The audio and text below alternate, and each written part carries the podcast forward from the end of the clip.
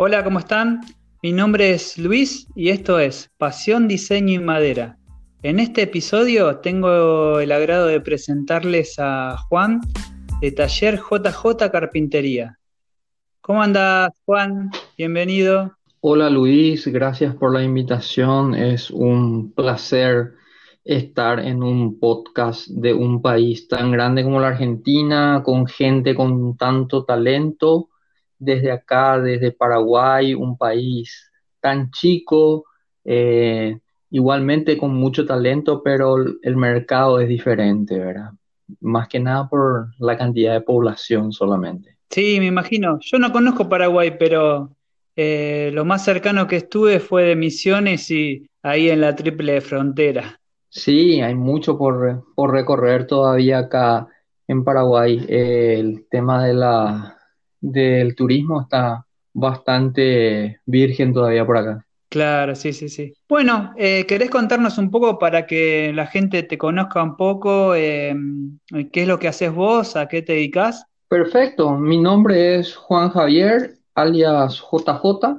Mi empresa es Taller JJ y en Instagram y Facebook estoy como Taller JJ Carpintería. Y te cuento un poco la historia de cómo, cómo empecé en esto.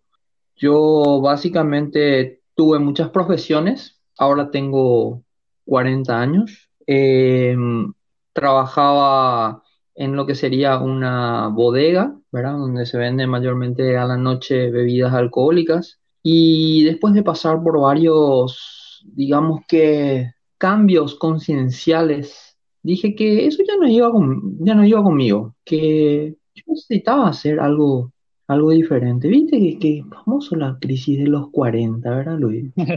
Siempre parece que te agarra eso y, no sabía qué hacer. Y, dije, bueno, vamos a empezar por lo más sencillo. ¿Qué me gusta a mí? Dije, y a mí me gustan las herramientas, me gusta trabajar de mecánica los domingos y todo eso. ¿Cómo puedo yo hacer para capitalizar lo que a mí me gusta eh, en algo que, me reditúe económicamente. Entonces me metí de, lleno a, fue diciembre del 2018, enero del 2019. Me metí de lleno en, la onda maker, fabricar cosas en, en madera y fabricar cosas en metal y darle un valor agregado a, un material que en un comienzo no tiene ninguna utilidad. Sí, veo que, te gusta hacer de, todo un poco, ¿no? Sí, me gusta mucho la madera y me gusta mucho también el metal por el motivo de que prácticamente se pueden hacer cualquier cosa que sea funcional y, e incluso estética o decorativa con esos dos materiales. Entonces, hay gente que dice, no, que la madera es esto, es mejor para esto, no, que el metal es para lo otro, pero no hay que demonizar uno u otro material o pensar que uno u otro profesional, el carpintero o el herrero, eh, hace mejores cosas que el otro. Y básicamente eh, el, tema de la, de la carpintería fue algo que, que mudó mucho en el, en el Paraguay, ¿verdad? Cuando, me preguntas cuando, cómo empecé con la carpintería, ¿verdad? Y, yo estuve analizando cómo era la mejor manera de, empezar en la carpintería.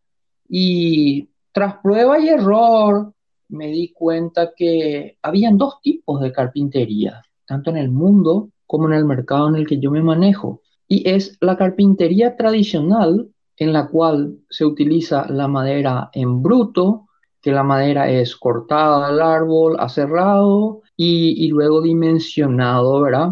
Que pasa por una cepilladora, por una regresadora y después se arman eh, los muebles. Y después hay una carpintería, eh, digámosle, no tradicional, que sería la carpintería recta. ¿Qué implica la carpintería recta?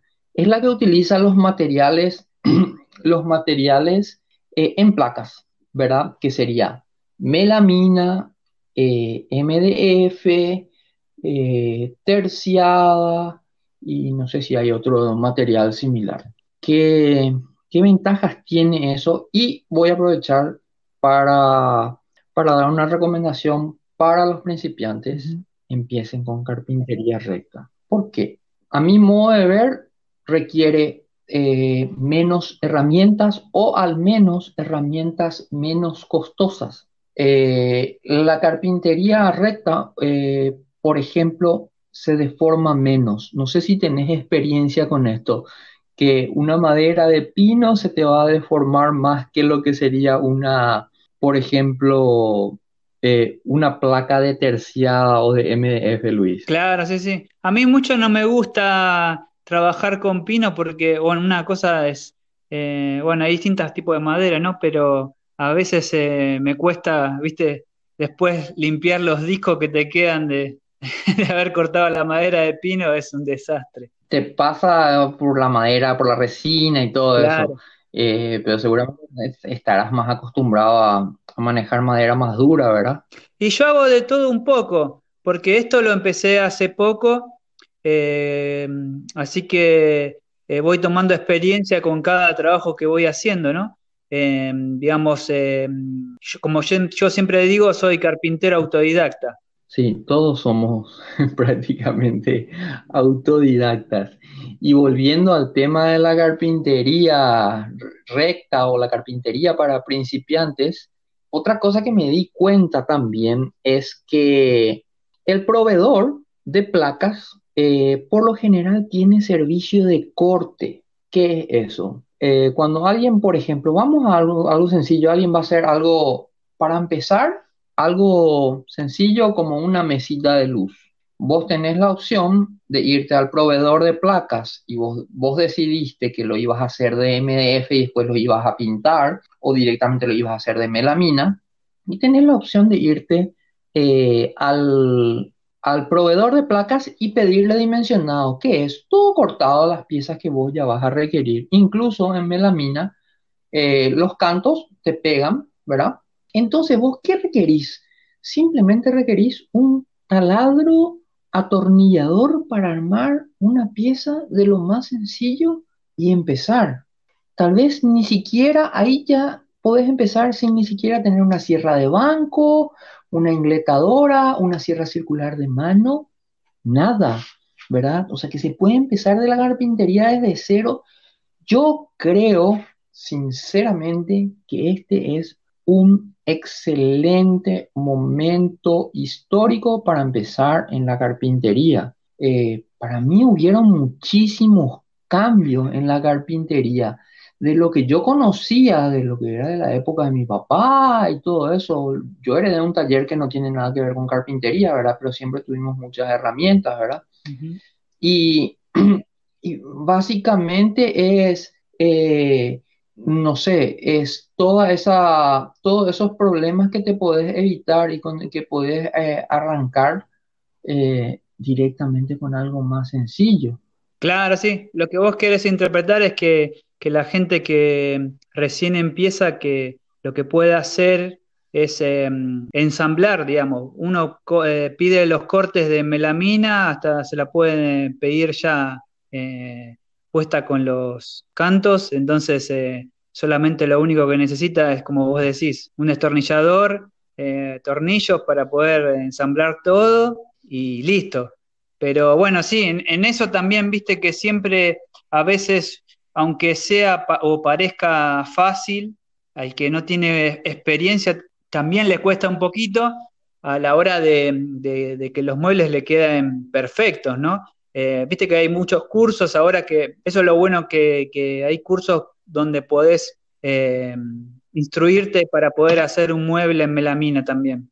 Sí, hay muchos cursos online, hay que darse cuenta que, está cambiando el mundo ahora, ¿verdad? Con esta situación. Y hay que tener en cuenta que va a haber cada vez más gente en su casa también, Luis. Entonces va a tener más tiempo y va a, a tener más necesidades de hobby y va a empezar a armar algo en su casa.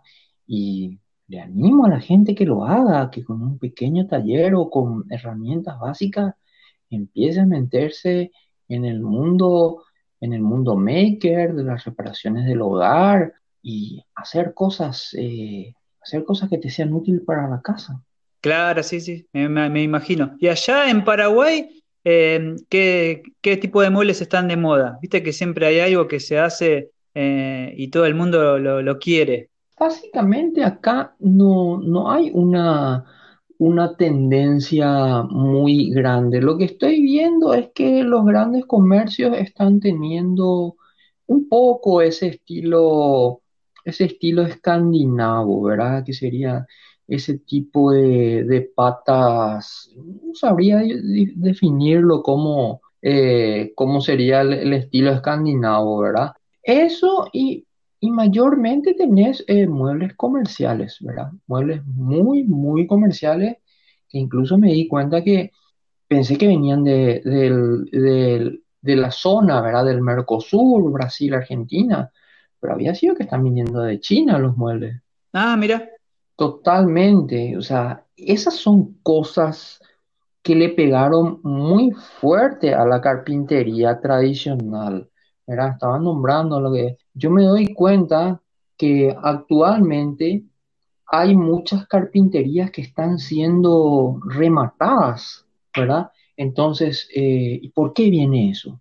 Porque la carpintería plana, la melamina principalmente, incluso muebles totalmente armados o probablemente los vienen para ensamblar acá en, localmente, le quitan muchísimo trabajo a gente que estaba acostumbrado en Paraguay a trabajar con lapacho, cedro, eh, y, muchas otras eh, maderas más caras, más nobles, ¿verdad? Y fue gente que no se fue adaptando lastimosamente y vos ves viejas carpinterías que se rematan, eh, pero se nota que es que ella es una segunda generación la que está rematando, ¿verdad? Seguramente gente que ya, ya, ya dejó de trabajar en, ese, en ese rubro, ¿verdad? Y, es un poco triste, ¿verdad? Pero eh, es el momento que, hubo un cambio, un quiebre eh, muy grande en en, la aparición de nuevos materiales, ¿verdad? Entonces, lastimosamente uno no se puede resistir a los cambios, ¿verdad? Eh, entonces vos ves que hay gente que quiere vender carpinterías enteras por 10 mil dólares sus, todas sus herramientas y, bueno, y todo bien, ¿verdad? Los precios digamos que serían más o menos correctos, pero son maquinarias tan grandes y tan industriales que se utilizaban para maderas muy grandes y muy duras. Y ahora mm, tengo algunos colegas en Paraguay que trabajan con madera, pero no son tan grandes y no son tan duras tampoco. Claro, es como que el mercado abarcó lo que es la melamina y la producción eh, en masa, digamos. Es como que fue abarcando cada vez más y, al haber tanta competencia con ese tipo de muebles, por ahí le sacó un poco de trabajo a la gente que hace carpintería eh, tradicional. Totalmente, no solo eso, también hubieron nuevas tecnologías, eh, como por ejemplo los sistemas de, tornillos de, bolsillo o los tornillos ocultos, ¿verdad? Que muchas personas los demonizan como que no son, eh, digamos que no son sistemas de unión muy fuertes, ¿verdad? Y sí, en cierta razón tienen razón, no son muy, muy fuertes, pero los muebles no son tampoco tan pesados y las maderas no son tampoco tan duras. Claro, sí, ese tipo de, bueno, el agujero de bolsillo se puede usar en ciertas circunstancias donde uno hace un mueble que, no se ve eh, dónde se hizo el agujero, ¿no? También se puede tapar y, hacerle un detalle como para que no quede lindo a la vista, pero Sí, hay, hay distintos tipos mm, de, técnicas que uno puede utilizar a la hora de hacer un mueble que son infinitas, pero eh, está bien aprenderlas y, tenerlas en cuenta para que el día de mañana te puedan servir. Claro, todo es válido. Eh, lo que no hay que hacer es demonizar uno u otro material o demonizar una u otra eh, tecnología, ¿verdad? Eh, hay que tener en cuenta que, fueron cambiando los tiempos y cuanto más uno se resiste al cambio, más duro es el proceso. Entonces, eh, no se puede decir, no, la melamina, que, qué sé yo, que es muy mala, ¿verdad? Que sí, o sea, hay que analizar también qué tipo de, qué tipo de mueble vas a utilizar o qué tipo de aplicación vas a utilizar para un determinado, para un determinado fin. Eh, yo, por ejemplo, ahora estoy empezando a usar un poco más el tema de los, de las terciadas, ¿verdad? Y me estoy dando cuenta que es un lindo material, es muy fácil de trabajar e incluso me estoy dando cuenta que es tendencia mundial eh, el multilaminado, plywood, no sé cómo le dicen en, en, Argentina, eh, se usa mucho, ante, es tendencia mundial para muebles en general, tipo modulares. y, muebles tipo cocina, Luis. Sí, sí, lo, he visto porque mm, a veces eh, me gusta ver así programas o seguir gente que del exterior también, que sí, lo veo que lo usan hasta para hacer los, los eh, muebles para su propio lugar de trabajo también. Sí, vos sabés que eso también me gusta mucho. Yo los primeros muebles que, el primer mueble que hice para mi, para mi, para mi taller fue de MDF, ¿verdad? Y era, y es muy básico, ¿verdad? O sea, la resistencia que tiene un MDF eh, para hacer un, mueble de, no, no da como para que vos después estés trabajando con madera del apacho recontra pesada encima de ese tipo de, de mueble, ¿verdad? Claro, sí, sí. No, bueno, generalmente como por ahí lo usan en, para hacer gavetas o, distintos tipos de, lugares donde pueda uno organizarse en, el, en el taller, digamos. Yo lo digo para ese tipo de muebles que por ahí lo usan. Sí, totalmente. Es que es muy sencillo. Incluso vos mirás en, eh, los makers de, de, digamos, del hemisferio norte, hay gente que se especializa en, ese tipo de gabinetes y son muy fáciles de armar porque es exactamente el mismo formato que tiene el mueble de cocina. Es exactamente el mismo formato, es modular, es fácil de armar y si tenés suficiente espacio, te da muy bien para, para armar eh, todo lo que sería tu banco de lo que va por la pared, ¿verdad? Entonces lo que, lo que va por la pared lo haces exactamente igual a lo que es el mueble de cocina, ¿verdad? La parte bajo mesada sería tanto puertas como, como cajones, ¿verdad? Y tenés una mesada en la que puedes medianamente trabajar eh, y usar como zona de ensamble y, y pon, que te sirve como, una, como un banco de ingletadora. Y en la parte superior otra vez tenés estantes. Claro, sí, sí, está, no, están, están muy buenos, porque aparte ni siquiera los pintan, los dejan así y vos los ves y eh, están, eh, parecen un mueble espectacular, digamos. A la vista propia para un taller está muy, muy lindos. Sí, vos sabés que para mí que, no le ponen ningún tipo de acabado realmente así como vos decís, ni siquiera ningún barniz brillante ni nada de eso, porque viste que le cambia la, le cambia la, la cara al mueble. Claro, sí, sí. Creo que, bueno, no sé cómo se dice allá, pero no sé si es multilaminado o algo así es. Acá le dicen terciada nomás, ¿verdad? Originalmente, pues la terciada serían eh, más o menos un material de 3 milímetros que serían tres capas de 1 milímetro eh, con las fibras orientadas de manera transversal o a 90 grados, ¿verdad? Y el multilaminado, qué sé yo, más usado sería más o menos el de 3 cuartos de pulgada, que sería aproximadamente 18 milímetros eh, acá de, uso, de uso comercial. y también lo que me doy cuenta es que en algún momento va a ser, va a ser tendencia así como vos ves eh, que todos los, del hemisferio norte, de, todo el de clase media, tienen en su garage un taller.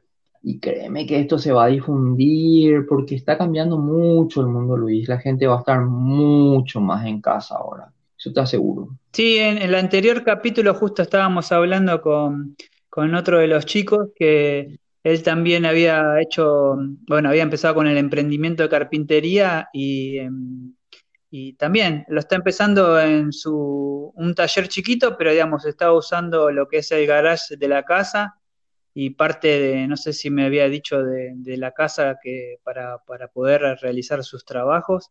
Pero mm, sí, lo bueno es, tener las ganas de, querer hacer algo, emprender con, las ganas y el apoyo ¿no? de, tantos familiares como amigos y, y que uno, si uno quiere hacer algo, que lo haga y que eso está bueno. Aparte, a mí me encanta la carpintería y está bueno que uno se dedique a lo que le gusta, porque lo que yo veo es que mucha, mucha gente que me manda mensajes y eso, que también tiene otro trabajo, digamos, que quiere empezar con la carpintería, pero por ahí no se anima porque no quiere dejar el trabajo que, que tiene habitualmente, pero también está cansado de ir siempre a hacer lo mismo. Pero yo creo que poco a poco uno si se pone esa, esa meta a cumplir, yo creo que lo va a lograr. Así que, bueno, la gente que nos escucha por eso también se identifica, porque les pasa lo mismo. Eh, bueno, hoy me mandaban un mensaje eh, por el podcast anterior hablando de eso, que, está bueno, que la gente también se identifique porque mm, son cosas que pasan habitualmente tanto el que está empezando con la carpintería como, ya tiene un pequeño local o lo que fuera. Generalmente uno empezó eh, de la misma forma que, todos, sin tener pocas herramientas, digamos, con, pocas cosas y después uno va adquiriendo experiencia y,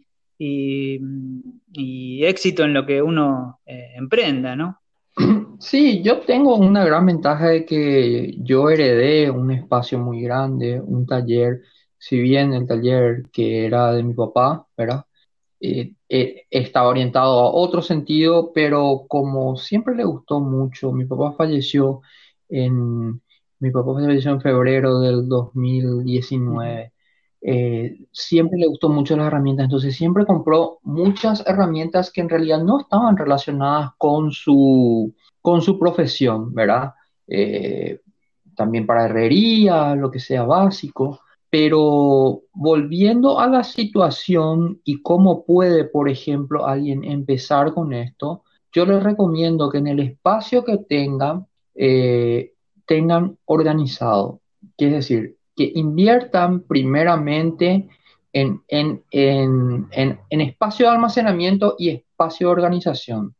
Eh, por ejemplo, eh, muebles que puedan ser plegados contra la pared. Hay muchísimos ejemplos en YouTube para buscar que tu banco de trabajo se pueda plegar contra la pared y que vos puedas seguir teniendo espacio para, para meter tu auto, por ejemplo. Entonces, un fin de semana sacas el auto, montas tus, montas tus bancos, lo desplegas, ¿verdad?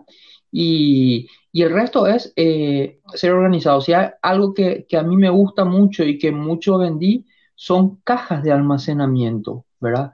Yo vendo mucho eh, soluciones de, de, almacenamiento y algo que me, que me gusta mucho, ¿verdad? Cada vez fui organizando más mi taller, cada vez lo fui limpiando más y cada vez eh, tengo más espacio. ¿verdad? Otra cosa que es recomendable también es que, es que la gente tenga sus bancos de trabajo no muy grandes y que sean movibles, que, se puedan mover con ruedas, ¿verdad? Entonces, eh, el, clima, eh, en tanto en, en la zona de, de Latinoamérica es, es, muy, es muy benigno, se puede fácilmente trabajar eh, afuera del garage. Eh, eh, imagínate que hay otra gente con, en el hemisferio norte o algo así que, que, tiene nieve. Igual hacen, ¿entendés? Imagínate nosotros las ventajas que tenemos. Claro, sí, sí, sí. Sí, no, la parte, la parte de organización es fundamental, porque mm, más cuando uno empieza que te das cuenta de que te volvés loco para encontrar algo o, o tardás más de lo debido cuando estás haciendo un proyecto que lo tenés que hacer en, menos tiempo, te lleva mucho más cuando el, taller está desorganizado. Sí, en realidad hay estudios al respecto que dicen que eh, en una zona desorganizada, me estoy hablando del, sector profesional, se pierde hasta 50% del tiempo el obrero, el operario, buscando eh, las herramientas o el material. Imagínate un poco, Luis. Claro, sí, sí, por eso, por eso mismo lo decía. Creo que a mí en, en un tiempo me pasó que mm, te, das cuenta de, Aparte te pones en, un poco que uno se pone fastidioso, que no encuentra las cosas y se pone de mal humor. Es una tensión que uno eh, no debiera tener en el taller cuando está trabajando. Así que eh, organizarse y tratar de, mm, de tener un espacio donde sea prolijo es fundamental. Sí, vos sabés que hace poco me di cuenta que eh, el papá de un muy amigo mío, su hobby era la carpintería, era compañero de colegio. Imagínate, su hobby era la carpintería, él era ingeniero y venía, eh, ponerle que a las 6 de la tarde de, eh, trabajaba en uno de los diarios más importantes del país, era el gerente técnico, y venía y trabajaba en la carpintería desde las 6 de la tarde hasta que la señora le llamaba a todos para, para cenar, ¿verdad? Y, me di cuenta que él lo que, lo que, lo que logró es que tenían dos garages en la casa y todas las paredes estaban, eh, él hizo una especie de placar, muy pulcro, ¿verdad? Entonces después más rememoro eh, todo ese tipo de, todo ese tipo de actividad que conlleva, eh, todos los beneficios que conlleva el fabricar o tener un hobby productivo en tu casa. Imagínate, por ejemplo, no va a faltar la señora que te va a reclamar porque salís todos los fines de semana y salís a tomar o el fútbol y el asado y el tercer tiempo. Y hice una analogía a lo que hacía el papá de mi amigo con las cosas que hacía mi papá. Que mi papá en los fines de semana siempre arreglaba algo o fabricaba algo para la casa. Y vos te pones a pensar, eh, es de lo más sano que hay compartir con tu familia tiempo de calidad por más que vos, a mí me gusta cocinar los domingos, ¿verdad? Eh, pero algún día, qué sé yo, si vos tenés algo que hacer, algo urgente, vos te pones a hacerlo, te pones a hacer algo para la casa o, algo, ya que sea algo de tu trabajo eh, eh, explícitamente, ¿verdad? Pero me parece algo tan sano tener ese tipo de hobby en la casa, compartir tiempo de calidad con tu familia, estar ahí con los chicos que vienen y van eh, mientras vos estás en el taller. ¿Quién más que menos, digamos que mamó eso, ¿verdad? Eh, el, tener el, eh, el papá que el fin de semana fabricaba algo, cortaba algo, arreglaba algo. no sé, me parece o sea, el tipo de gente con la que yo me relaciono es ese tipo de gente y me parece una actividad tan sana y más ahora que los tiempos están cambiando, la gente no está cayendo muy en cuenta, Luis, que, que esto no solamente va para rato, esto ya es un cambio definitivo. Va a haber mucha más gente con más tiempo en su casa y les aliento a que, a que hagan algo productivo en su casa, ¿verdad? Le va a, le va a llenar en, todos los aspectos, eh, mejor relación con su pareja, eh, mejor relación con los hijos, no sé, eh, dar un mejor entorno en tu casa, no, sé, no, puedo ni siquiera medir la cantidad de, beneficios que te genera esto. Claro, sí, sí. Sí, sí, eh, lo que está pasando en este momento eh, a futuro lo vamos a ver porque, eh, bueno, también uno se encuentra con uno mismo, ¿no? En, en, en, estos tiempos, digamos. O, o mm, se da cuenta de que sabía hacer cosas que, que no las tenía en cuenta nunca, de, de, hacer, qué sé yo, manualidades o lo que fuera. Acá en Argentina se ve mucho, la, gente está haciendo cosas eh, dentro de la casa, arreglándolas que generalmente uno no las quiere hacer porque por ahí tiene un fin de semana o, eh, de, franco, como se le dice acá, eh, en el trabajo, y por ahí no tienes esas ganas que para, para poderle tomarte el tiempo para poder arreglar tu casa. Y bueno, en, este, en, este, en estos tiempos la gente lo está utilizando eh, para eso, que también está bueno porque es salud mental también, ¿sí? ¿No? Porque uno está encerrado en su casa, pero, digamos, puede salir lo menos posible, pero, digamos, se tiene que quedar dentro eh, y hacer algo, que, está bueno también. Encontrarse con uno mismo está bueno y, se aprende un montón. O leer un libro o, empezar a estudiar algo, como vos decías, cursos eh, por internet que, están muy buenos. Aparte te dan esa posibilidad de que uno ahora con la tecnología puede llegar a un montón de lados eh, y se aprende bastante.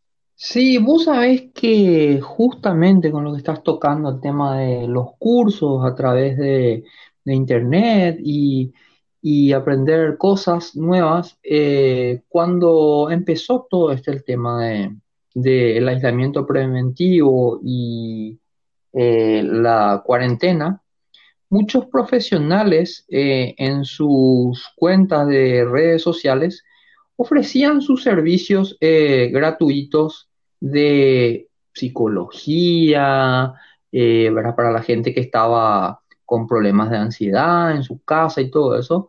Y, y yo personalmente a través de Taller JJ también ofrecí mi servicio gratuito a las personas que estaban en su casa eh, y tenían que arreglar algo muy básico como una canilla, un foco.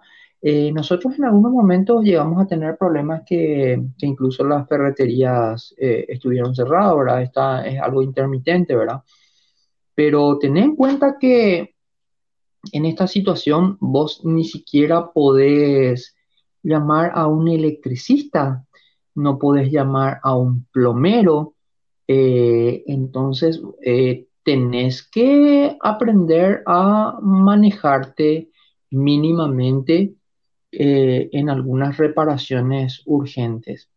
Y resultó que sí, no me llamaban desconocidos, pero sí, eh, mis conocidos me llamaban y me preguntaban sobre tal cosa. ¿Y vos sabés cómo hacíamos?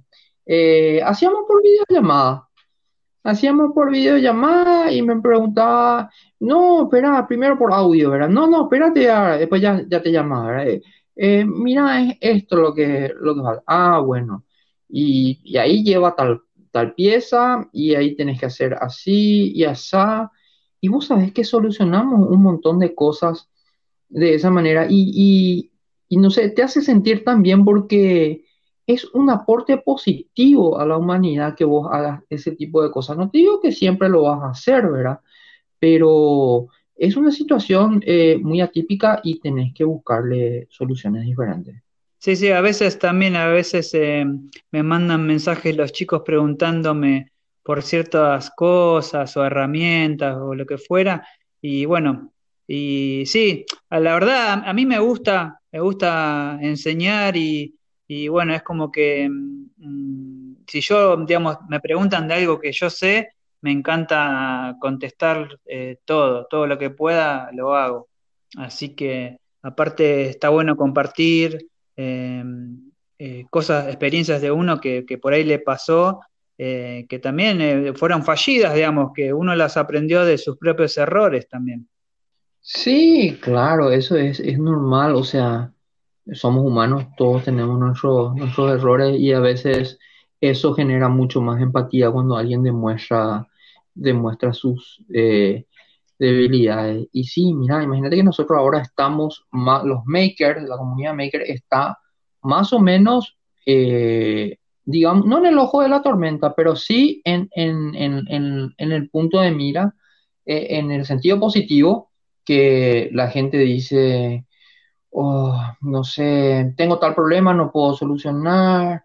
Eh, me llama una amiga y me dice, estoy tanto tiempo en mi casa, tanto tiempo que antes no estaba en mi casa, y me doy cuenta que mi entorno eh, lo tengo que cambiar porque está desordenado, eh, se me rompió un placar, eh, no puedo utilizar tal pieza porque el placar este se me desmembró, necesito, necesito también, acá necesito una repisa, ¿verdad? Entonces nosotros estamos en ese momento porque por lo menos en mi mundo empezó todo por el, por el boca a boca, ¿verdad? Primeramente los conocidos. ¿Y, qué dice la gente en este momento? Pasa tanto tiempo en su casa que antes no pasaba, porque se está pasando mucho al teletrabajo, eh, que la gente, el trabajo que lo hacía en la oficina eh, físicamente, ahora lo hace desde su casa, ¿verdad? Desde una computadora y una conexión a Internet. Entonces está sintiendo esa necesidad de mejorar su, la habitabilidad de, su casa, ¿verdad? Y, necesita ese, esas reformas en su casa y son cosas que mínimamente uno las puede hacer eh, o eh, las puede mandar a hacer por, eh, por digamos, costos bastante bajos. Che, Juan, bueno, hablamos un poco de la carpintería, pero eh, veo que a vos también, también te gusta hacer otras cosas, tanto como la herrería o la electrónica. ¿Querés contarnos un poco quién te enseñó, cómo, cómo fue eso? Eh, para alguien que por ahí quiere empezar también en la herrería. sí, vos sabés que no sé por qué me tiré con el tema de la carpintería, porque no tenía ni una herramienta de carpintería. No tenía nada, no tenía ni, creo que lo único que tenía de carpintería era un serrucho, ¿verdad? Eh, hoy en día ya tengo sierra de mesa, ingletadora, cepilladora, y muchas herramientas. Dije, después pensé, ¿por qué me tiré a la carpintería que tenía más herramientas que cualquier otra cosa? Y, y sí, tenía, tenía originalmente ya acá en el taller eh, soldador, que es lo, lo básico, ¿verdad? Para, para hacer y, y sí, cada vez estoy haciendo más eh, metal, cada vez estoy haciendo más metal y, ya tengo muchos, ya tengo pedidos incluso atrasados, presupuestos atrasados. Eh, vos sabés que incluso los presupuestos está costando hacer porque no podés contactar con los proveedores porque están cerrados y abren de manera intermitente. Y sí, estoy haciendo más eh, metal y tengo pedidos ya de, madera y metal.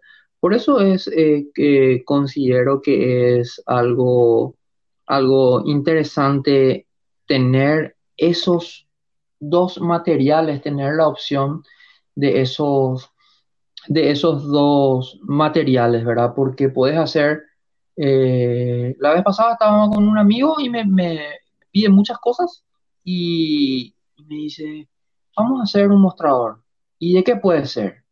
Y vamos a ver, y puede ser de, puede ser totalmente de madera, comercial, ¿verdad? Eh, puede ser totalmente de madera o puede ser de metal y madera, pero tenemos que ponerle una estructura de metal y también tenemos que ponerle otra vez eh, un frente y, un, y unos laterales. Ah, bueno, entonces vamos a hacer directamente todo de madera, ¿verdad? Entonces, eh, es bueno poder jugar con diferentes materiales y poder hacer, eh, me gusta mucho que veo eh, el, estilo industrial, ¿verdad? Que serían las estructuras metales, ¿verdad? Eh, metálicas de, caño, de PTR, y, en, conjunción con, con, madera maciza o placas de terciadas o, o melamina. Entonces, eh, está muy lindo, es, un momento muy, es un momento muy propicio para jugar con diferentes, con diferentes materiales. Te da una versatilidad muy grande. Ajá, ¿aprendiste desde chico a soldar? A ver, eh, creo que la primera vez que hice una soldadura yo solo lo hice hace, no sé, 10 años más o menos, ¿verdad? Eh, mi papá siempre soldaba, pero mi papá era muy bueno con la soldadura, ¿cómo sería? La autógena, ¿verdad? La que usa, la que usa oxiacetileno, no sé si ubicas, no sé, me parece que es la más difícil del mundo por ahí. Y él no era tan bueno en el, en la, con la soldadura eléctrica y era, y era tan bueno con la autógena. Y, y yo después a la par empecé a, a a, mejorar, ¿verdad?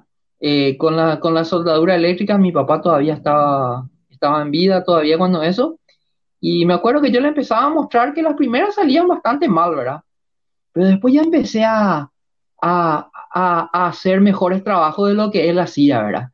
Y entonces ya le mostraba y me acuerdo que eh, es algo así emotivo para mí, ¿verdad? Cuando mi papá ya, este, mi papá murió de cáncer terminal y, estaba ya en cama, ¿verdad? Y yo estaba, perdón, yo estaba armando una estructura. Y, era muy difícil de soldar porque era un caño muy, era un caño muy, muy fino y por lo general se perfora, ¿verdad? Eh, si no tenés cuidado. Y me acuerdo que, que, le llevé y le mostré la estructura porque cada vez ya estaba mejorando yo en mi, en mi técnica de soldadura y, le tuve que llevar a él, ¿verdad? A mostrar, en un segundo piso él estaba, y le llevé toda la estructura así como pude y le mostré la soldadura como yo había mejorado y, se puso muy contento, ¿verdad? Se puso muy contento porque yo ya, yo ya, ya había superado el nivel, digamos, que, que, él tenía en eso, en esa técnica. Claro, sí, sí. Sí, se habrá puesto contento, seguro. Eh, escúchame, y mm, Juan, viste que hay muchos muchos chicos que no, nos siguen, que mm, están interesados en el tema de aprender a soldar y eso. Vos, eh, con tu experiencia, ¿qué aconsejás, qué máquina aconsejás eh, comprar? Que se compren los chicos para empezar.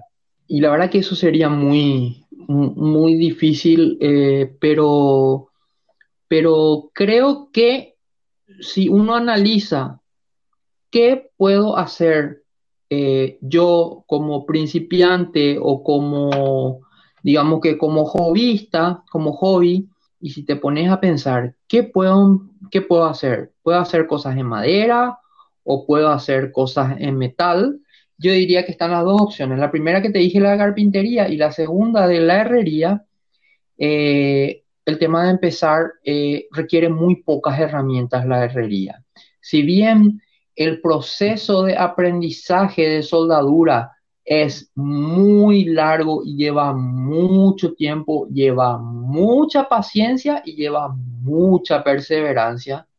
Requiere pocas herramientas y requiere poco, requiere poco, digamos que, poca inversión. ¿A qué voy? Que la inversión inicial para hacer pequeños trabajos en, en herrería es simplemente un soldador, que hoy en día los soldadores inverter son más baratos, más livianos, eh, rondan los 100 dólares más o menos, no sé cuánto estaría en, Argentina. Necesitas una moladora y que necesitas una moladora y necesitas y necesitas eh, unas escuadras magnéticas, ¿verdad? Y básicamente eso nomás, ¿verdad? Eh, que justamente hace poco un, amigo mío empezó a hacer algunos trabajos de herrería, ¿verdad? Y, le di estas dos recomendaciones, ¿verdad? Tenía el viejo soldador de su papá, que es, después me di cuenta que es exactamente el mismo que, tenía mi papá. Eh, y le hice dos recomendaciones para el, digamos que la evolución de su, de su sistema de soldadura, que eran las escuadras magnéticas que no conocía y los discos flap. Eh, eso es una tecnología, digamos, relativamente nueva. Que se, los discos flap serían los discos que tienen unas hojas, eh, multihojas pegadas. Eh, y, con eso haces unas terminaciones mucho mejores de las que lograbas anteriormente con, con los discos sólidos de abrasivos, ¿verdad? Entonces, eh, creo que en herrería es muy fácil empezar, eh, dependiendo del país, no sé si tendrán los servicios de corte de, la, de, los hierros, porque los hierros por lo general vienen en tiras de 6 metros, ¿verdad? Pero siempre se consigue el servicio de, flete hasta tu casa, ¿verdad? Eh, creo que eso con, respecto a la herrería eh, es, es relativamente económico empezar con eso. Che, y mm, Juan, eh, ¿sabías que mm, eh, vos estabas ahí armando algo de mm, allá en Paraguay, así como acá está la movida Maker? Contame un poco qué estás haciendo eh, vos allá. Sí, vos sabés que estoy queriendo replicar lo que ustedes tienen allá en, en Argentina. Estuve en contacto con con algunos makers que en un comienzo se comunicaron conmigo para preguntarme sobre algunas herramientas. Eh, le contacté a un chico que, que, vendía, que vendía eh, bancos de carpintero y resultó que él tenía muchos, muchos clientes makers. Y así empezamos, eh, tenemos un grupo de WhatsApp muy incipiente todavía. hace un par de días hicimos la, eh, la cuenta de Facebook eh, MakersPY y queremos avanzar en esto, ¿verdad? Porque es, un, es necesario, eh, es necesaria esta comunidad, aporta mucho, va a generar un aporte positivo a este país. ¿En qué sentido? ¿Por qué este país? Vos decís, no, no, yo puedo mirar un, un video de un mexicano de cómo hace algo cómo hace un, cómo hace un mueble o cómo hace ahorro. Eh, pero eh, la diferenciación está en que vos necesitas un contacto local, qué tipo de materiales hay disponibles y en dónde eh, y cuáles son la marca que te conviene, etc. Qué, qué, tipo de servicio puedes conseguir. Acá puedes conseguir servicio de corte, acá no puedes conseguir servicio de corte. ¿Por qué? porque vos podés estar viendo un... Eh, yo sigo canales de todo, ¿verdad? Sigo canales eh, de, los Estados Unidos, de Alemania, de siempre que el, lenguaje lo permita, ¿verdad? Eh, de, México y en Latinoamérica es muy grande, pero por ejemplo vos ves algo, vos ves un material en México, que es un país mucho más grande y su mercado es mucho más grande, y probablemente ese material no lo conseguís acá. Entonces vos necesitas ese know-how de la gente que está trabajando en tu país para que te dé eh, la precisa sobre qué material se está consiguiendo acá y dónde conseguirlo. Sí, sí. Respecto a nosotros, acá en lo que es Argentina, en la comunidad Maker, como, como la llamamos nosotros, eh, está muy bueno porque mm, la verdad que compartir experiencias, em, tanto de cada uno en el rubro que no solamente la carpintería, ¿no? Eh, porque conozco chicos que, bueno, hacen eh, cuchillos, hachas, de todo un poco, em, y herrería, bueno, diferentes oficios. Que están buenos conocerlos también lo que hacen ellos, porque por ahí uno no le prestaba atención a esas cosas que por ahí uno eh, veía de gente que en las ferias o, donde fuera, donde hay ese tipo de, cosas que se hacen artesanalmente. Y está muy bueno. Yo de parte de mí eh, me he contactado con gente desde el interior de acá de Argentina, de gente que comparte las mismas inquietudes que vos. Así que la comunidad eh, en sí está buena ser parte porque eh, se aprende mucho, eh, siempre hay algo para aprender, así que siempre alguien te va a poder aconsejar, tanto como para materiales o herramientas o lo que uno le interese. Así que me parece muy bueno que también empieces con esto allá en Paraguay, así que te felicito y dale para adelante. Sí, te agradezco porque en realidad todo esto empezó por, la invitación que vos me hiciste a, a la comunidad maker de Argentina, ¿verdad? Y, y ahí empecé a dar cuenta de que nosotros estamos disgregados y no hay nada mejor que la, que la cooperación entre gente de, de tu entorno, ¿verdad? Eso es lo que, eso es lo que se debe buscar, eh, se debe buscar sumar. Importante es, lo importante en esta vida es sumar lo positivo. Y allá, bueno, me dijiste que estabas haciendo la, eh, bueno, ya tienen el, el canal de, de- en Facebook, Eh, en Instagram también, ¿me habías dicho? No, solamente tenemos eh, en, en Facebook ahora, pero vamos a ir, vamos a ir avanzando en, en, en- en miembros, ¿verdad? Eh, más que nada las redes sociales son las que, las que mueven mucho ahora eh, este tipo de, este tipo de unión que antes no se podía tener, ¿verdad? Tenés, eh, puedes pertenecer al grupo de carpinteros del Paraguay o el grupo de herreros, ¿verdad? Y, y todos ellos van a ser bienvenidos, ¿verdad? Porque ellos son gente que, que tiene mucho más, que tiene mucho más experiencia y todo es, todo vale, ¿verdad? Porque son aportes, son aportes de, conocimiento que, no sé, este, estamos viviendo, te repito, en, un momento que, está dando un vuelco a la humanidad, ¿verdad? En, la forma en la que se puede cooperar y a través de, los medios de la tecnología que estamos teniendo. Sí, sí. Che, y contame un poco, porque bueno, em, me enteré que también te habían hecho mm, una entrevista y una nota en, un periódico eh, allá en Paraguay. Contame cómo fue eso, esa experiencia. Creo que em, te invitaron a través de, tu emprendimiento de carpintería. Ah, sí, sí, yo tuve la, tuve la suerte de, de lograr eh, una entrevista en el, en un suplemento de, una revista de, del diario más importante de, la tirada más grande en, Paraguay y, y tuve también una entrevista televisiva en un canal más... eh, más enfocado a la parte, digamos, comercial. Y, sí, en ese sentido no me quejo, soy un privilegiado.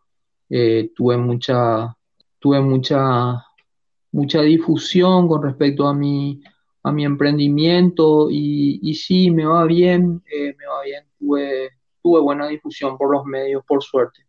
Ajá. A partir de eso, tu- tuviste, ese- lograste distintos trabajos. ah, ¿vos lo, vos lo notaste o...? Sí, e- es, es que, es que fue en un intermedio, fue, fue digamos que a la par. Eh, es un, es un mix, eh, se logra un mix de, de referencias que tenés, ¿cómo se dice cuando alguien te, te recomienda? ¿De recomendaciones? Y, y el tema de, de- de la gente que te, te encuentra eh, a través de, de- de redes sociales. Sí, no, no me quejo, me va, me va muy bien en ese sentido, en la, en, en la difusión. Realmente estoy muy agradecido por eso. ¿Y tu página de internet, cómo, cómo le, le das bola a la difusión en, en, en Instagram o en Facebook? Sí, yo, yo manejo para taller JJ, eh, más que nada eh, Instagram y, y Facebook. Y sí, la gente se prende, vos sabes que, que le gusta mucho, le gusta mucho a la gente. Y es una recomendación también para los, eh, para los, los makers de, de todos, de todos los países. Espero que esto ya se, que, tu canal ya se escuche en, en varias partes de Latinoamérica. Eh, la recomendación es que generar contenido ahora mismo, Luis. Eh, como hay mucha gente que está en su casa, eh, vamos a decir que tiene más tiempo libre, ¿verdad? Porque digamos que los tiempos de desplazamiento hasta su trabajo y todo eso también se sumaron en tiempos que tiene en su casa, ¿verdad? Entonces, esa gente está ávida de contenido audiovisual. Entonces, este es un buen momento para toda la gente, ya sea que seas un maker, ya sea que seas full time o que seas de hobby, generar contenido eh, audiovisual. Puede ser eh, fotos con explicaciones de tu trabajo o pequeños videos de lo que estás haciendo. Eh, vos sabés que la gente se prende. la vez pasada estoy haciendo el, tema de la instalación del tira trailer y la instalación eléctrica para, para la camioneta, ¿verdad? Y me escribe una, me escribe una, una amiga de Facebook y me dice, mira, yo no sabía que vos, que vos pusiste ahí un, eh, pusiste un, una opcional ahí para un inverter en tu, en tu, en tu vehículo. Y yo le dije, ¿y vos conocés qué es eso? Y me dice, sí. Y le dije, la verdad que me sorprendió, le dije que te interese tal o cual cosa, le dije, ¿verdad? Y me dice, y sí, eh, eh, da gusto aprender cosas nuevas, me dice, ¿verdad? Y, es, por eso, Luis, que la gente eh, está consumiendo nuevo contenido, está consumiendo mucho más contenido y es el momento para, no para salir, no para salir a vender, ¿verdad? Eh, ¿Qué te genera, por ejemplo, una entrevista, así como vos me dijiste, eh, ¿qué te genera una entrevista eh, en, un, medio escrito como una revista importante o, un canal importante, te, genera difusión de tu marca, que es el branding.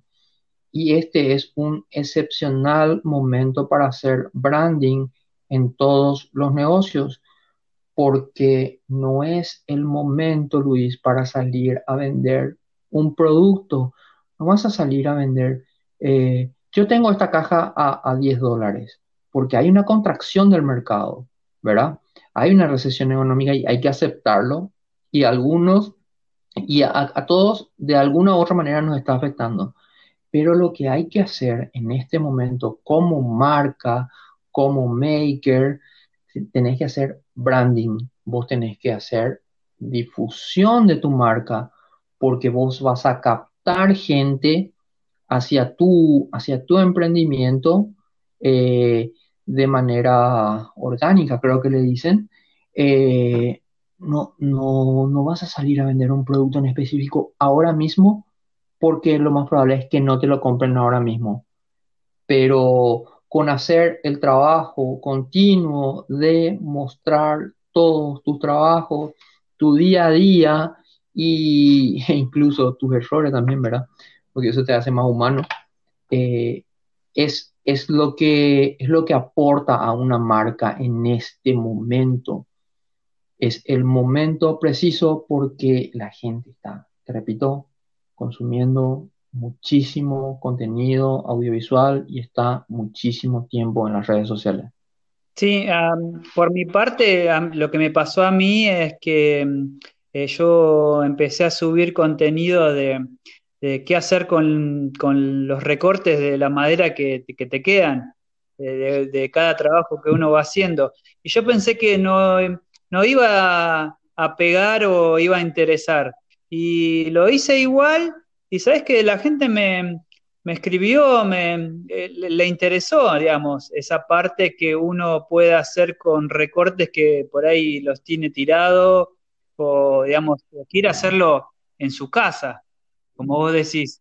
Sí, yo vi eso que hiciste y realmente me sorprendió porque ni yo me imaginaba que, se podía hacer tanto con, recortes tan chicos, porque me, di cuenta que eran recortes, no sé cuánto tenían, algunos tenían un centímetro, dos centímetros de ancho tenían. Sí, sí, sí, fueron de algunos recortes que, que tengo por acá y que no los tiré, porque es más, empecé a hacer otras cosas que, uno por ahí no pensaba que para la casa, digamos, no para vender, como vos decís. Porque generalmente, bueno, como, como pasa, está todo parado en todos lados, pero mm, eh, la gente quiere consumir eso.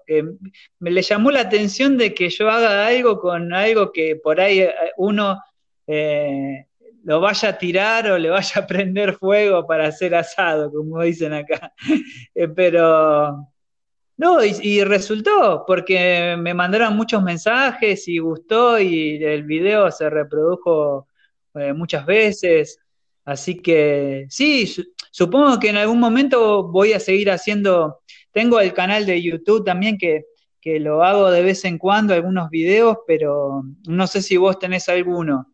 Eh, eh, yo acá tengo el mío propio, pero eh, tengo, recién arranqué hace poquito y tengo pocos videos, pero mm, trato, viste, de hacer de todo un poco. Eh, tanto lo que es eh, la página de internet, bueno, en YouTube y el podcast, que la verdad que, que, me gusta hacerlo. Pero sí, a veces uno hace cosas que por ahí dice, no, no creo que lo vea nadie. Y es lo que más se ve.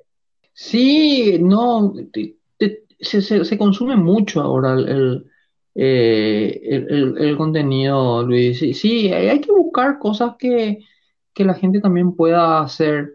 Eh, cuando empezó esta cuarentena, yo eh, hice un, un, proyecto, ¿verdad? para que la gente pueda hacer. Era una escalerita, ¿verdad? Escalerita multiuso, lo que pueden usar las criaturas eh, para, por ejemplo, alcanzar el, lavatorio, ¿verdad? Para lavarse las manos, o, alguien incluso eh, alcanzar una parte alta de una cocina, ¿verdad? Eh, entonces lo que hice fue en 20 minutos en una hoja isométrica, ¿verdad? Yo utilizo mucho la hoja isométrica porque me permite tener las dimensiones reales en tres ejes. Y hice un pequeño diseño con todas las medidas eh, para, para, que cualquier persona en, su casa, con algo eh, básico, estaban todas las medidas, está listado de corte, entonces vos eso te vas a una, una empresa que venda placas y le pasas el listado de cortes y lo único que vos haces ya es eh, traer eso a tu, a tu casa y la única herramienta que requerís es un taladro atornillador y, y armar. Eh, no sé cuántas personas hicieron, pero mucha gente le gustó. Claro, sí, sí, sí, sí. eso viste que a veces pasa, que uno eh, postea algo que por ahí uno piensa que, que no, que no mm, va a, ser visto, pero igual la gente lo ve, eh, te mandan mensajes, eh, todo un poco, como que, le interesa. Bueno, en este momento que la gente está en la casa, como vos decís, está siempre eh, viendo de todo, de todo un poco, así tanto como nosotros, como a otras personas, que hay un montón de cosas que uno por ahí no pensaba que por ahí se podían realizar. Y, y bueno, no sé si vos tenés, bueno, allá en, Paraguay, ¿también eh, se ve, se consume videos en YouTube como acá o, cómo es? Sí, mucho, eh, se consume mucho, eh, pero viste que es cuando vos no tenés, digamos, un taller o no tenés un espacio físico, te pasás viendo muchas cosas y, y no las haces todas, ¿verdad? Vamos, es, es una broma, ¿verdad? Entre las parejas eh, que, que, mira muchísimas cosas para fabricar en la casa y no hace y, y vos le decís, no, pero mira, vos te pasas viendo también eh, el canal El Gourmet y no haces todo lo que ves en el canal. Sí, ya a mí me pasa, bueno, eh, yo antes tenía otra otra profesión, pero me acuerdo cuando estaba estudiando pastelería, me, me pasaba viendo programas de, como vos decís, en el gourmet o en utilísima para, para ver técnicas y, todo eso. Y ahora con lo que es carpintería, eh, consumo em, también programas donde se construyen casas. Eh, me gusta, me gusta, me gusta verlo porque em, a veces sacás algunas ideas que, que por ahí vos con tus manos lo podés hacer y por ahí hasta hacerlo como a vos te gusta, ¿no? No exactamente como te lo están dando ahí, pero por ahí ponerle tu toque personal. Sí, a veces es, difícil también de, un video que ves eh, replicar exactamente lo que, lo, que, lo que hizo la otra persona por, porque no tenés todos los datos, ¿verdad? Eh, pero así como decía, el tema de, la, de la panadería y todo eso, este es un momento en el que se está consumiendo, se está cocinando mucho en la casa, Luis. Se está consumiendo mucho el, el, contenido de, los canales que, enseñan a, cocinar y todo eso. Y creo que incluso hay, hay panaderías acá que en un momento, en el momento más álgido, llegaron a cerrar, llegaron a cerrar su local eh, físicamente, pero eh, como también se dedicaban a enseñar panadería, lo que hicieron fue liberar el curso eh, o lo pasaron el curso de panadería a, versión online, ¿verdad? Y no sé, vos te pasas viendo las historias de, tu, de tus contactos en Facebook, ¿verdad? Y todo el mundo está cocinando, Luis. O sea, todo el mundo está haciendo torta, todo el mundo está haciendo eh, media luna y de todo. Sí, sí, está, está muy bueno. Yo me acuerdo que mm, en su momento también tenía muchas ganas de poner mi propia pastelería, que, mm, que fue un sueño que no se realizó, pero en ese momento me acuerdo que tenía muchas ganas de, que, de cumplirlo, ¿no? Pero bueno, en, ese, en esa época yo era un poco más chico y, no tenía eh, con qué exponerla, entonces fue como un poco... Em, algo que no, no pude concluir, pero eh, en ese tiempo me gustaba hacer eh, cocinar y hacer cosas. Eh, pero lo que es la, la, actualidad ahora, que uno puede mostrar lo que hace, está muy bueno. Yo me acuerdo que, bueno, siempre lo digo, que si en mi época que yo cocinaba hubiese estado Instagram, Facebook, creo que hubiese vendido todo por, por, las redes sociales. Yo me acuerdo que en su momento eh, vendía en, las fiestas eh, pan dulces, budines y lo, que fuera, ¿viste? Y ponía un cartelito con, unas letras, las pintaba de rojo y verde por la, por la fecha de Navidad, y la gente pasaba, miraba el cartel y, y se quedaba. Y después pasaba otra vez, miraba y después preguntaba de qué se trataba, hasta que uno va eh, conociendo a la gente, va probando, siempre al principio, pero estará cocinado, yo me acuerdo que me decían, ¿estará bien cocinado?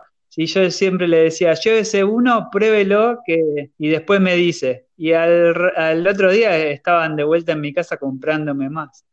Eh, así que yo me acuerdo que esa época fue, fue muy linda para mí, que eh, hacer algo con tus propias manos y que la gente después te lo reconozca es lo más eh, gratificante que hay gracias a eso, ¿no? A lo que uno hace.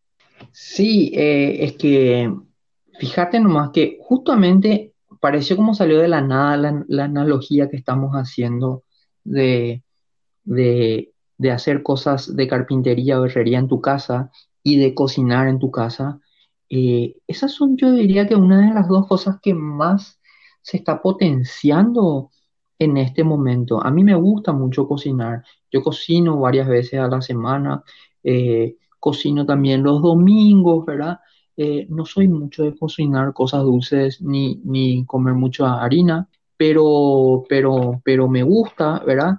Y, y es algo que es algo que también une a la familia, ¿entendés? Es algo, me parece, importantísimo y, eh, el, valor que tiene eso, el valor que le agrega a tu familia eh, comer una comida casera versus una comida que hayas comido, eh, que haya sido producida comercialmente, infinitamente tiene tanto los nutrientes como el, sabor es totalmente diferente, Luis.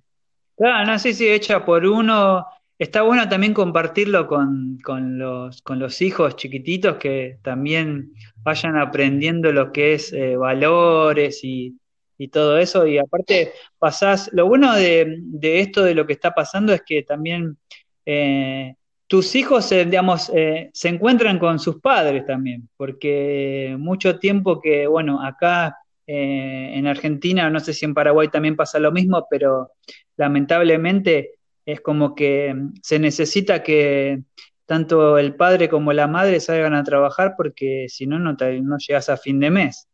Entonces, em, ahora los hijos están como todo el día con los padres y, vas conociendo también lo que es em, a tus hijos, porque bueno, yo tengo una, hija que ya, bueno, ya tiene 17, eh, em, va a cumplir los 18. Y, y el tiempo vuela muy rápido. Yo me acuerdo que cuando era chiquitita que la tenía en mis brazos y, le daba besos hasta que, hasta que se ponía media fastidiosa. Pero sí, hay cosas que uno eh, se pierde eh, por el, la del día a día. Sí, eh, es que el mundo no va a cambiar. Cambió, va, va, yo creo que hay muy pocas probabilidades que los chicos vuelvan a, las clases. Acá en Paraguay ya se canceló las clases por todo el año. Eh, no van a volver los chicos al colegio este año.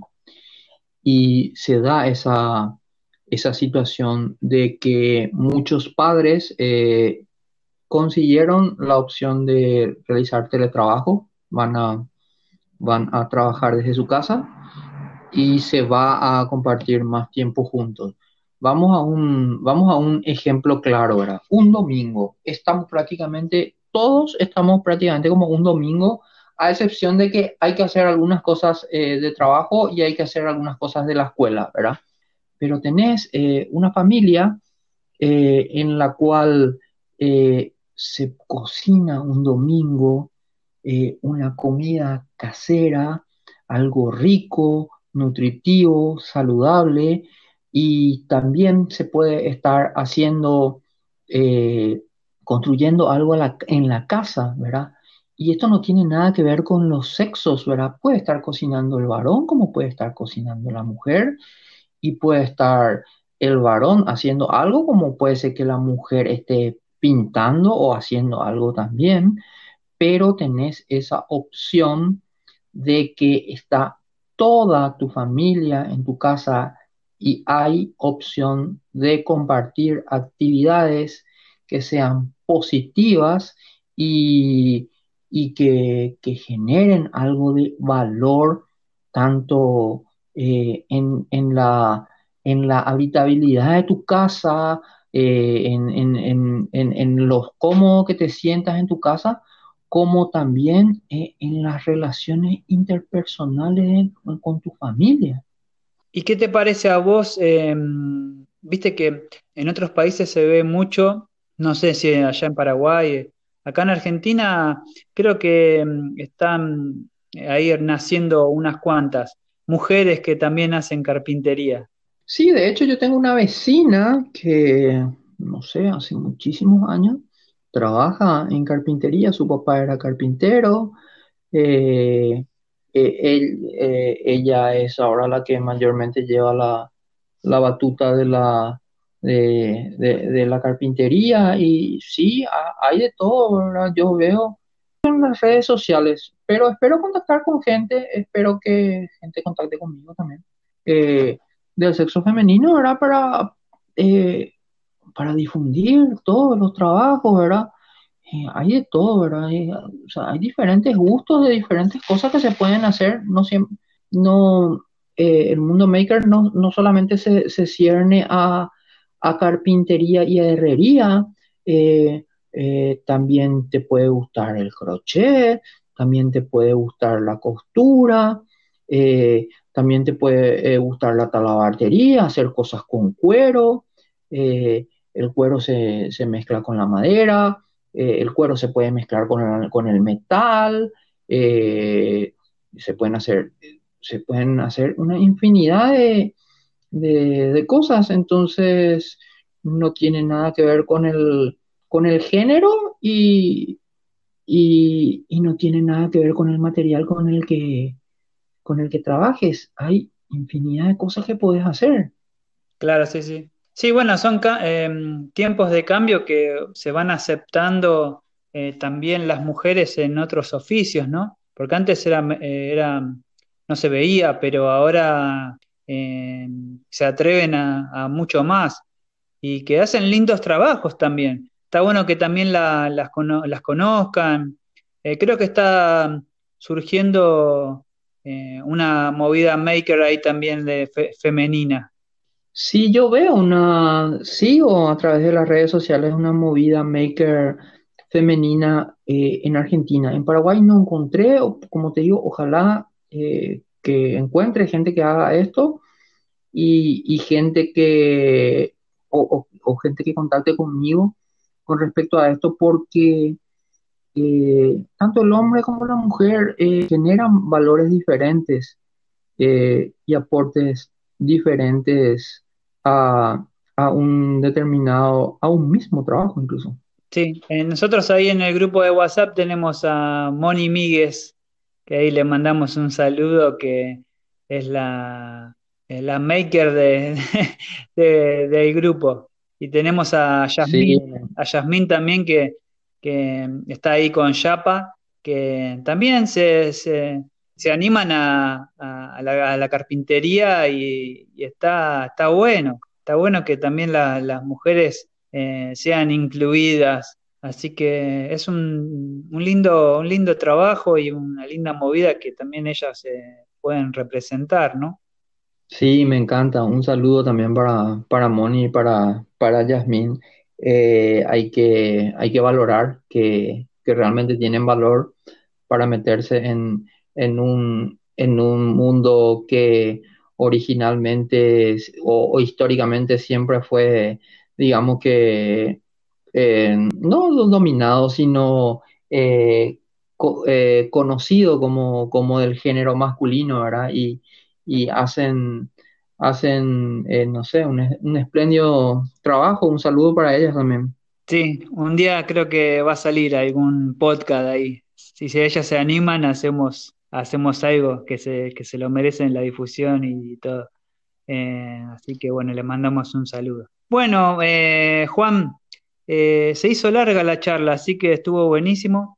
Eh, siempre generalmente en, el final de cada episodio recomendamos a alguien para que lo conozcan. ¿Vos tenés a alguien en, vista ahí para que lo podamos difundir? Claro que sí, se hizo muy amena la charla, por eso nomás que, que nos alargamos. Sí, yo quisiera aprovechar para, sé que hablamos mucho de Paraguay y todo eso, ¿verdad? Pero es la situación, ¿verdad? Eh, estamos en diferentes países y quisiera recomendar a alguien de, Paraguay, eh, el amigo César Lomakis de MR Wood esa es su, su, cuenta de, de, Instagram, sería Mr. Wood PY, PY es Paraguay, ¿verdad? Eh, sí, él está en la ciudad de, de Ayolas, y eh, no sé hace cuántos años está, pero, pero tiene muy buenos trabajos, eh, me gusta mucho su, estilo, trabaja mucho con madera eh, y estamos en contacto, en contacto permanente a través del, a través del, del grupo de Makers y creo que esa es mi recomendación para esta semana, Luis. Dale, eh, lo repito así queda bien claro. Em, el Instagram es de César, es Mr. Wood PY, todos juntos. Mr. Wood PY de César. Y en mi recomendación de esta semana eh, es para Lucas Juárez, que él hace carpintería y herrería también. Así que el Instagram de él es LJ Design 11. LJ Design se, se, escribe Design 11. Así que ahí lo van a encontrar a Lucas Juárez eh, con sus trabajos de carpintería y herrería que están muy lindos. Así que después lo dejamos ahí en el podcast, en, las recomendaciones y lo pueden encontrar. Eh, bueno, Juan, eh, por mi parte, me encanta que hayas estado acá en el podcast y que hayas aceptado la invitación. Así que cruzamos ya las fronteras entre países. Así que acá en Argentina hay, mucha comunidad paraguaya, así que eh, he tenido conocidos, amigos también paraguayos y son buena gente. Así que te agradezco eh, que hayas aceptado la invitación. Así que bueno, por mi parte, te deseo lo mejor en lo que estés haciendo y lo que vas a hacer, que están buenos tus trabajos también, así que... Em, Con gusto, Luis. Muchísimas gracias por la, por la invitación y quiero hacer una acotación final que la situación en este momento es muy complicada, es muy difícil, eh, van a haber muchos cambios, ya están habiendo muchos cambios. Busquémosle, busquémosle la parte positiva. Eh, si hay cambios, no nos, no nos resistamos a los cambios porque es más difícil y más doloroso cuanto más tiempo pasa para hacer, para realizar el cambio, el proceso es mucho más doloroso. Busquemos lo positivo, eh, eh, lo que la gente tiene ahora para hacer en su casa, disfrutar de su familia, eh, dentro de lo posible que se pueda en lo positivo. Y gracias por todo. Bueno, bueno, Juan, yo te agradezco mucho y, bueno, eh, les mando un fuerte abrazo acá, de parte de acá de, Argentina, a toda la comunidad ahí, eh, Maker de Paraguay.